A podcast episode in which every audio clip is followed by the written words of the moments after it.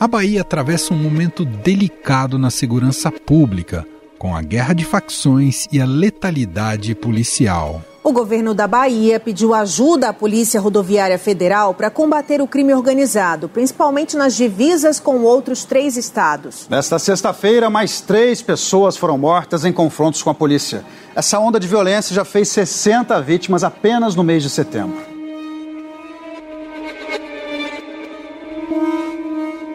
Segundo o Anuário Brasileiro de Segurança Pública, houve 6.659 assassinatos na Bahia no ano passado. O estado é o primeiro em números absolutos e o segundo mais violento do país em termos proporcionais, atrás apenas do Amapá. O relatório produzido pelo Fórum Brasileiro de Segurança Pública aponta que as quatro cidades mais violentas do país estão na Bahia. Jequié, no Sudoeste, lidera essa lista com 88,8 homicídios para cada grupo de 100 mil pessoas, seguida por Santo Antônio de Jesus, no Recôncavo, Simões Filho e Camaçari, que ficam na região metropolitana de Salvador. Em nota, a Secretaria de Segurança Pública da Bahia afirmou que intensificou o combate às organizações criminosas em Jequié para conter os crimes relacionados principalmente às disputas entre traficantes. No ano passado, a Bahia também se tornou o estado com maior número de mortes em decorrências de ações policiais, com 1.464 ocorrências, 28 por semana em média.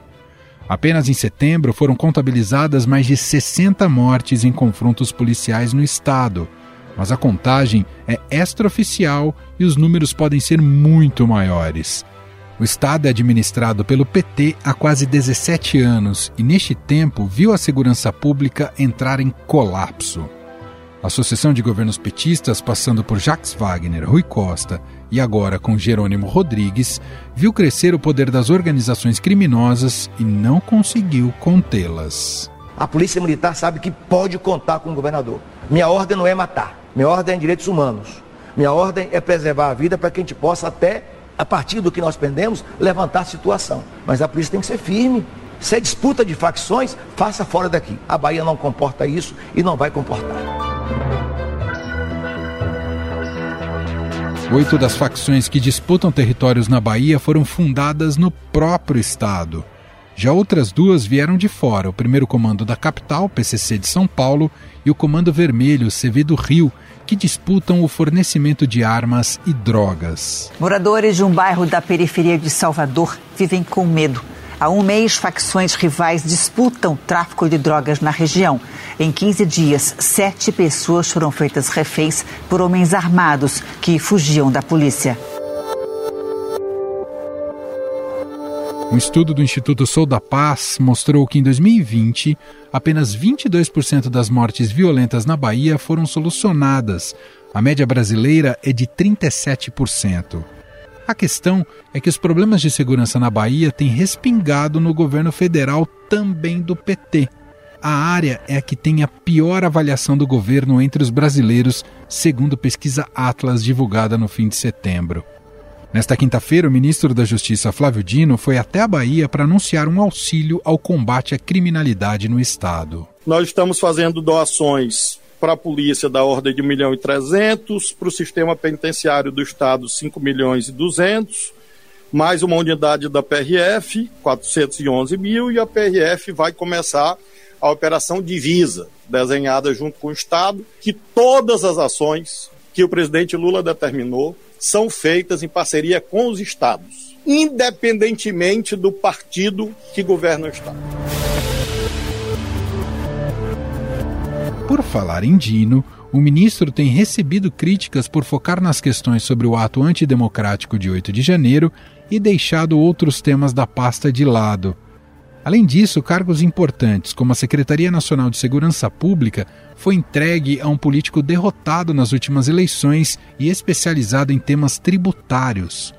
Como revelou a coluna do Estadão, Lula foi alertado de que o governo perdeu o debate e o PT acredita parte da culpa a Dino.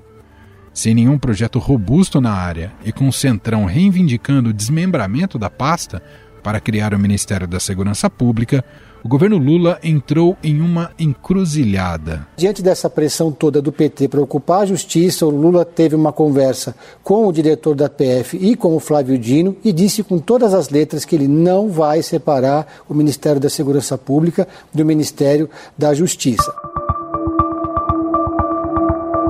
O governo Lula também enviou ao Congresso poucos projetos de lei sobre o tema da segurança. Em julho, o executivo enviou ao Congresso um projeto para o enfrentamento da violência nas escolas, depois de um ataque com duas vítimas no Paraná. Outro projeto visa aumentar a pena para os crimes contra o Estado Democrático de Direito. As propostas foram articuladas pelo ministro da Justiça, Flávio Dino, e batizadas de pacote da democracia. O projeto de Lula prevê até 40 anos de prisão para quem ameaçar a vida de ministros do STF, do presidente, dos chefes do Senado e da Câmara. O PT sempre se colocou como protagonista das pautas sobre violência policial, direitos humanos e de políticas sociais. No entanto, nos governos estaduais, o partido costuma adotar os mesmos expedientes que critica, como o aumento da letalidade policial. Isso ocorreu no próprio governo de Flávio Dino no Maranhão. Em 2021, o secretário de Segurança Pública de Flávio Dino, delegado Jefferson Portela, chegou a dizer que se houver confronto, o bandido do lado de lá tem que tombar. 2.500 policiais, 2.400 policiais morrem por ano em confronto com o crime. Isso é culpa do secretário? Não. Eu queria que meu, meu, meu policial derrubasse o bandido. Eu queria que em todo confronto, confronto, o tombamento fosse do lado de lá. Recentemente, o ministro Flávio Dino apresentou o Programa Nacional de Enfrentamento às Organizações Criminosas. São previstos 900 milhões de reais de investimentos que vão atacar cinco eixos integração institucional e informacional, aumento da eficiência dos órgãos policiais, maior atuação em portos, aeroportos, fronteiras e divisas, aumento da eficiência do sistema de justiça criminal e cooperação com universidades e grandes empresas de tecnologia e cooperação entre as forças policiais. Afinal, essa alta letalidade na Bahia pode ser relacionada à má gestão na segurança pelos governos petistas? Qual é a responsabilidade do governo federal nesses casos? Sobre o assunto, vamos conversar com o coordenador do Centro de Estudos em Segurança Pública da PUC Minas, Luiz Flávio Sapori. Olá, Luiz, seja muito bem-vindo. Obrigado por estar aqui com a gente. Olá, Emanuel, um prazer participar do programa. Né? Um abraço a todos e todas né, que estão ouvindo o nosso podcast. Né? Luiz, a taxa de homicídios por 100 mil habitantes na Bahia cresceu 1.393% entre 1981 e 2021. A letalidade policial também explodiu no estado recentemente. Ou seja, há um processo histórico de aumento de violência no Estado, independentemente do partido ou grupo político que o governa. Agora, o PT, que está no poder desde 2007, sempre ofereceu um discurso de solução para a segurança pela via social e educativa, mas se mostrou incapaz de reverter o quadro aliás, contribuiu para piorá-lo ali na, no caso baiano. Então eu queria começar te perguntando, Luiz, quais foram os principais erros para a gente chegar a esse estágio que, infelizmente, a Bahia enfrenta neste momento? A Bahia é mais um caso né, de um Estado, né, de da federativa do Brasil, com situação grave, de acentuação muito acelerada né, da violência, dos homicídios, fortalecimento das facções criminosas, do tráfico de drogas. Vamos lembrar que isso está acontecendo na, na, região norte como um todo, né, nos últimos anos. O estado do Amazonas está enfrentando situações similares, o estado do Amapá. Mas na Bahia, especificamente no Nordeste, é o estado que mais preocupa. É, infelizmente, a Bahia hoje tem, entre as dez cidades mais violentas do Brasil, né, em termos de taxa de homicídios, se não me engano, os últimos dados do fórum, pelo menos cinco ou seis cidades da Bahia estão entre as dez mais violentas do Brasil. Né? Algo indefensável. Isso mostra que, efetivamente, a atuação do governo estadual, né, dos sucessivos governos estaduais, né, nesse estado, foi incompetente, né, trabalhou mal, não, não conseguiu diagnosticar o problema, não conseguiu definir com clareza uma política pública mais consistente, de repressão qualificada, de contenção da letalidade policial.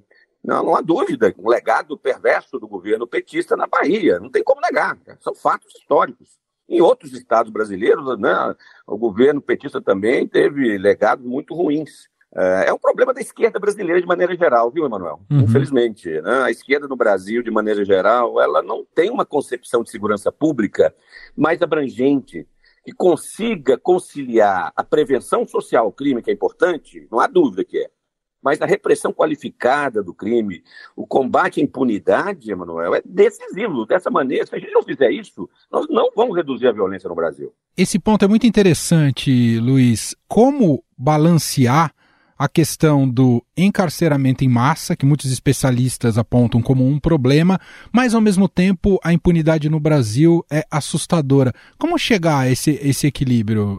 Eu não sei se eles são coisas que estão correlacionadas, Luiz. É, eu acho que essa questão é fundamental. Eu acho que o, o debate nacional tem que passar por aí, Manuel, pelo diagnóstico e pela convicção de que essas duas medidas, repressão qualificada do crime prevenção social do crime, são duas diretrizes absolutamente complementares. Elas não se opõem, elas não são excludentes, como o debate nacional tem colocado nos últimos 30 anos. Se a gente for fazer uma análise da, né, das medidas legislativas tomadas no, no Brasil, do Congresso Nacional, nesse período pós-Constituição de 88, se a gente analisar o que os governos estaduais têm feito em termos de ações de combate ao crime, ah, os vários planos federais, desde, desde o segundo governo Fernando Henrique Cardoso, o que a gente vai constatar, Emanuel, é uma oscilação, repressão pura e simples ao crime. Recentemente aconteceu né, no, no governo Bolsonaro, numa perspectiva meramente repressiva de bandido bom e bandido morto, e do outro lado, uma visão muito ingênua, equivocada, de que com políticas de saúde, de educação, né, como se o Bolsa Família pudesse por si só conter a criminalidade no país. Não são excludentes por uma razão muito simples, Emanuel. A criminalidade, ela tem duas maneiras de você lidar com ela, segundo os estudos e, a experiência internacional e mesmo nacional. Você tem que, de alguma maneira, evitar que jovens se tornem criminosos, principalmente ali na faixa de 10 a 15 anos. Né? Isso é a prevenção social. Atuar, Emanuel, nesse momento, né, em certas regiões da cidade, para que esses jovens não sejam cooptados pelo tráfico de drogas, mas ao mesmo tempo você tem que lidar com as facções criminosas, com os assaltantes, os estupradores, o tráfico e as milícias que dominam territórios, e você não faz. Você não lida com essa criminalidade mais sofisticada e violenta, Emanuel, se você não for firme com a polícia, se você não tiver inteligência policial, se você não melhorar a investigação criminal, se você não diminuir a morosidade da justiça no julgamento e, principalmente, se você não encarcerar criminoso. Encarcerar é fundamental. Não há como reduzir crime sem encarceramento. Percebe como as duas dimensões são complementares? Elas não são excludentes. E a gente observa na Bahia, Luiz, uma fragmentação das facções. O que explica esse fenômeno por lá? uma situação peculiar da, da Bahia, mais recentemente, os indícios e os estudos têm apontado, e mesmo as investigações policiais né, naquele estado, têm revelado que não há um domínio de uma facção criminosa, né, não há um monopólio do varejo do tráfico de drogas naquele estado por enquanto, como aconteceu em outros estados nordestinos, como aconteceu em São Paulo, ou mesmo uma situação similar no Rio de Janeiro. Então, você não tem nem o PCC, nem o Comando Vermelho conseguindo hegemonia naquele Estado, e nem mesmo facções locais, porque tem prevalecido facções locais que, a princípio, não estão se aliando com esses grupos nacionais. Tudo leva a crer, e as evidências apontam para isso, que o varejo do tráfico de drogas nas principais cidades baianas está crescendo. Isso significa que a lucratividade do tráfico de drogas está aumentando no Estado. O tráfico, Emanuel, ele não, ele não vai proliferar na pobreza. Tráfico prolifera onde tem dinheiro, não é isso? É comércio, é negócio. Se as facções estão disputando o território na Bahia, é porque a lucratividade né, da, da maconha, da cocaína, do crack principalmente, e drogas sintéticas, está crescendo nesse estado. Disputa de poder nos vários estados, mobilização de jovens, recrutamento de jovens armados. E parece que, e me preocupa muito, viu, Emanuel? Uhum. O uso de armamento pesado, né, de fuzis lá, parece que cresceu muito, né? Isso é um dado muito preocupante que aproxima a Bahia de uma situação percorrida pelo Rio de Janeiro. Né? eu gostaria de ouvir o senhor também sobre essa alta letalidade das polícias na Bahia nos últimos tempos. Como é que o senhor observa esse movimento e se tende a ser uma resposta também, uma reação extremada diante da falta de ações coordenadas? A letalidade da polícia baiana, ela, ela já é conhecida já de algum tempo. Ela não é algo de cinco, seis anos para cá. Temos evidências né, dessa perspectiva, desse ethos, né, dessa disposição operacional né, do policial na ponta, né, de ter uma ação mais letal no enfrentamento com o criminoso, uma perspectiva né, de que do bandido bom é bandido morto, né, ou mesmo da guerra contra o crime. Isso parece que já tem conformado o aparato policial daquele Estado já há algum tempo. E o resto sabemos que não é muito diferente de outros estados brasileiros, né, Manuel? Sim, sabemos bem disso. Sim. Né? Eu estou preocupado muito também na situação do, de Goiás ultimamente, viu, Manuel? Temos que ficar atento. Situação de Goiás, a situação do Paraná, nesse sentido, também está piorando muito.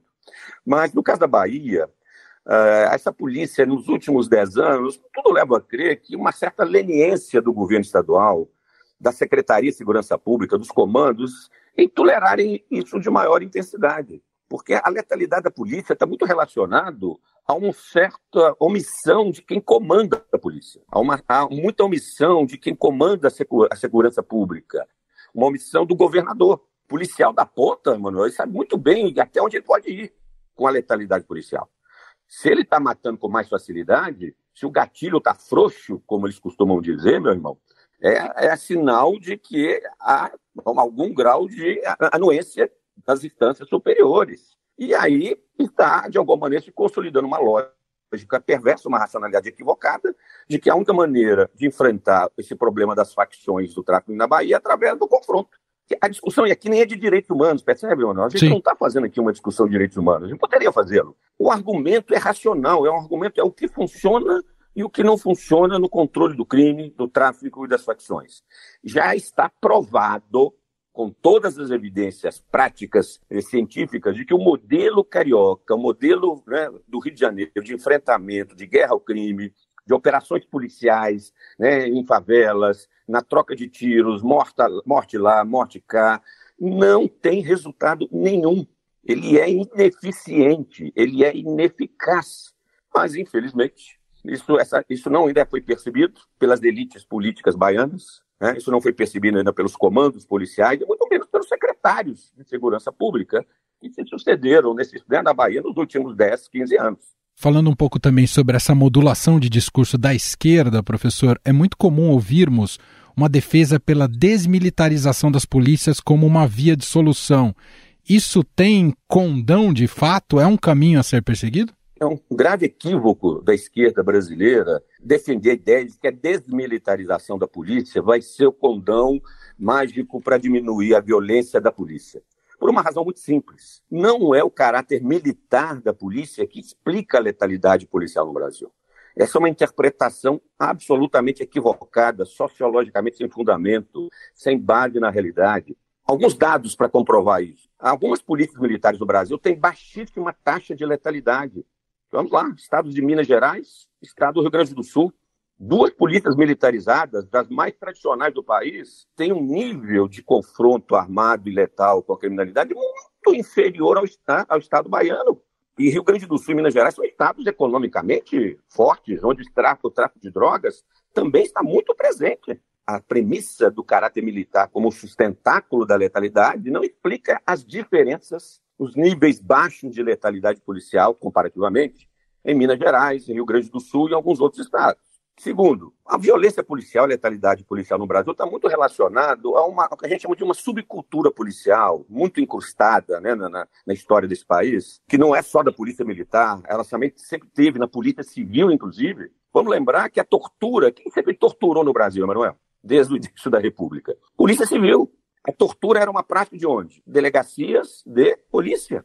Polícia não militarizada. Não há como você atribuir uma peculiaridade ao caráter militar como se ele tivesse toda a origem dos abusos de poder da, né, da ação policial no país. Isso é historicamente sem fundamento. Uh, a cultura militar não explica o fenômeno. Na verdade, existe uma subcultura policial, infelizmente histórica, na Polícia Militar, na Polícia Civil, está chegando em algumas guardas municipais, infelizmente, está chegando na Polícia Penal, infelizmente. Esse ethos do policial herói, do policial guerreiro, do policial armado em fuzil que vai enfrentar de forma heróica o criminoso, matar o criminoso e garantir a ordem da sociedade. Esse mito, Emanuel, está muito incrustado, uhum. disseminado na base das polícias brasileiras, meu amigo, infelizmente. Bom, enquanto a gente grava aqui a nossa conversa, professor, o ministro da Justiça Flávio Dino, ministro da Justiça e Segurança Pública Flávio Dino, tem uma agenda justamente na Bahia para discutir o aumento da criminalidade ali no estado. Menciono isso para te perguntar o quanto deveria ser a responsabilidade de articulação e projetos do governo federal em relação à segurança pública. E se até aqui o ministro Flávio Dino já deu indicativos concretos que pode pavimentar um caminho melhor para o Brasil. A responsabilidade do governo federal é muito grande na segurança pública. Principalmente nós estamos falando né, do Ministério da Justiça e Segurança Pública hoje. Não é a responsabilidade direta de combater o crime no cotidiano, né? Porque quem tem que lidar cotidianamente nas ruas das nossas cidades com crime são as polícias estaduais, são o sistema prisional estadual, né? é o Ministério Público estadual. Então, são as instâncias estaduais. O governador, concretamente, é que tem que assumir uma maior responsabilidade nessa área, indiscutivelmente. Por outro lado, é fundamental que o governo federal, que o Ministério da Segurança Pública, coordene o esforço nacional. É isso que a gente tem, de, de alguma maneira, e eu particularmente tenho chamado a atenção para isso nas minhas entrevistas, é a grande lacuna da gestão do Flávio Dino. Eu entendo que até agora, Emanuel, ele foi relativamente bem. O ministro Flávio Dino, nesses nove meses né, de gestão, ele tem lidado com muitas crises. Desde o 8 de janeiro, né, que foi uma crise política gravíssima, tivemos situações em escolas, você vai te lembrar no, no primeiro semestre, massacres, chacinas em escolas. Né, nós tivemos o problema da Amazônia, que ele enfrentou bem até agora. Desmatamento ilegal, garimpo ilegal, invasão ilegal de terras indígenas. Ele, ele atuou relativamente bem em todas essas situações, como agora na Bahia, no Rio de Janeiro, fazendo e gerenciando bem as crises, como eu digo. É um bom gestor de crises até o momento, mas o que está ficando cada vez mais claro para nós, né, e há muito tempo a gente tem dito isso no Brasil, os estudiosos do tema, precisamos de um grande plano de segurança pública que possa ter ações de curto, médio e longo prazo, Emanuel. A gente não pode continuar enxugando gelo, apagando incêndio, gerenciando crises. Se apaga e resolve uma crise agora, ano que vem volta outra. No ano seguinte, né, a situação volta. Você tem casos graves de violência o tempo inteiro voltando à tona. E a gente não resolve o problema, porque a gente não vai nos fatores de risco do problema, a gente não vai nas causas. Né? A gente não faz um plano coordenado, União, Estado e municípios. A gente raramente consegue integrar Polícia Militar, Polícia Civil, Polícia Federal, Polícia Rodoviária Federal, Ministério Público. Percebe? O esforço, o esforço que a gente tem que fazer é muito grande. Não é para amanhã. Não é um esforço que você vai resolver em um mês. Mas alguém precisa tomar iniciativa de articular todo esse aparato num grande plano nacional de controle do crime no curto, médio e longo prazo. E volto a dizer, quem tem que fazer isso? O governo federal, o ministro da Justiça e Segurança Pública. E ele tem em mãos uma lei para fazer isso, que é a Lei do Sistema Único de Segurança Pública, criada, né, implantada em 2018. Só para a gente fechar, queria colher um comentário seu também, professor, sobre, não especificamente sobre o caso, mas o quanto ele é simbólico do nosso estágio da falta de segurança no país, esse crime bárbaro que ocorreu na madrugada Sim. desta quinta-feira no Rio de Janeiro, com os quatro médicos baleados, três é. deles mortos. Muito grave, né? Muito grave. Ainda nesse momento né, da nossa entrevista, não temos ainda evidências do que é contra a motivação, né, Manuel? Ainda Sim. algumas hipóteses estão vindo à tona. A hipótese mais recente, nesse momento, é talvez chacina cometida por engano. Né? Você deve estar acompanhando algumas notícias nesse sentido. Pode ser que uma hipótese tenha sido um crime cometido por milicianos, com uma vítima confundida, mas não é hipótese. A gente ainda não sabe, não podemos então arriscar. O que é grave no fato? Não apenas o número de pessoas que foram assassinadas, o perfil dessas pessoas, né? Mas o momento, a forma como aconteceu, uma via pública, num horário de movimento, mesmo que na madrugada do Rio de Janeiro tinha muito movimento, a ostensividade, né, a forma abusiva como os criminosos agiram. Eles sabiam que o quiosque tinha câmeras, eles não estavam com nenhum tipo de proteção, de balaclava. É, eles foram de uma maneira bastante audaciosa para cometer o crime, com uma execução claramente já né, intencionada. Isso mostra um desafio, é um tipo de crime de instâncias organizadas. Essa é uma hipótese que me parece muito plausível, viu, Emanuel? Sim. Aquilo ali, tudo pode ser coisa de facção do tráfico ou de milícias. Eu, particularmente, acredito que deve estar muito por aí. Mas revela como a criminalidade organizada no Brasil ela está audaciosa, ela afronta o Estado de Direito assim na nossa frente. Uma certeza de impunidade, não é? Professor? Exatamente. Sabe onde é que isso está acontecendo hoje de maneira muito ostensiva na América Latina? Hum. No México. Esse é o meu grande medo, é o meu grande temor, que a situação do México acabe se disseminando no Brasil também, como está chegando no Equador agora, como a Colômbia ainda enfrenta situações similares. O risco da mexicanização do Brasil me preocupa muito, onde facções do crime organizado, milícias, polícia muito violenta, corrupção de todas as várias esferas políticas. Isso, o Estado de Direito, a democracia fica muito abalada e corrompida. É um pouco a situação do Rio de Janeiro. Infelizmente, o Rio de Janeiro hoje, o Estado do Rio de Janeiro é um exemplo muito concreto de um Estado de Direito frágil, fraco. O Rio de Janeiro é o case que o restante dos estados brasileiros devem olhar e falar o seguinte: não podemos cometer o mesmo erro. O restante do Brasil não pode chegar ao ponto que o Rio de Janeiro chegou, como revela esse crime, essa chacina absolutamente audaciosa lá na Barra da Tijuca. Muito bem. Ouvimos aqui Luiz Flávio Sapori, coordenador do Centro de Estudos em Segurança Pública da PUC Minas, gentilmente atendendo a nossa reportagem. Obrigado pela entrevista, Luiz. Obrigado, meu prezado amigo Manuel. Um abraço a todos e todos que nos ouviram. Estadão Notícias. Este foi o Estadão Notícias de hoje, sexta-feira, 6 de outubro de 2023. A apresentação foi minha, Emanuel Bonfim. Na produção, edição e roteiro, Gustavo Lopes, Jefferson Perleberg, Laís Gotardo e Vitória Ribeiro. A montagem é de Moacir Biasi. E o nosso e-mail, podcast.estadão.com. Um abraço para você e até mais.